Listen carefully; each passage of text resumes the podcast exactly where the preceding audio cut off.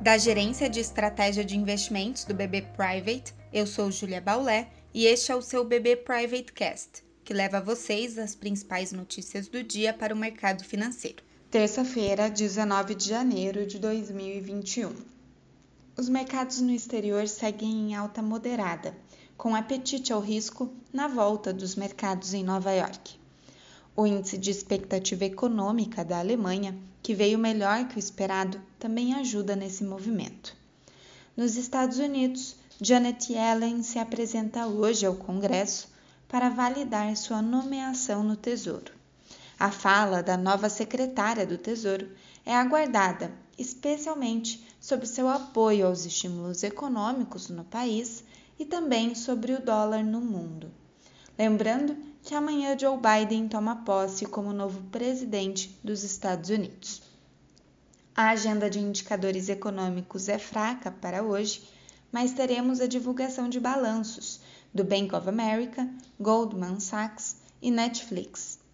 No Brasil, teremos a segunda prévia do IGPM de janeiro, enquanto se inicia a reunião do Copom, que se encerra amanhã, com a decisão de juros no Brasil.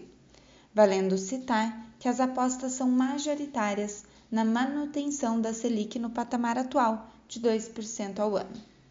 Nos mercados locais, tendemos a se ajustar ao cenário externo positivo na volta do feriado dos Estados Unidos. O Ibovespa, portanto, pode acompanhar e abrir em alta, enquanto o dólar mais fraco no exterior pode aliviar câmbio e curva de juros. Mesmo após a liberação ontem por Donald Trump de viagens de brasileiros e europeus aos Estados Unidos, diante de um cenário de vacinação lenta aqui no Brasil, é provável a retomada dessas restrições de voos pela gestão de Biden. Aqui, o lote inicial de 6 milhões de doses da Coronavac será suficiente para a vacinação de 34% dos profissionais de saúde e apenas meio por cento dos idosos, e não há data prevista para o recebimento de mais doses.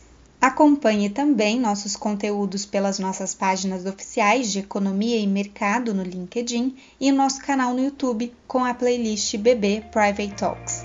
Obrigada e até a próxima!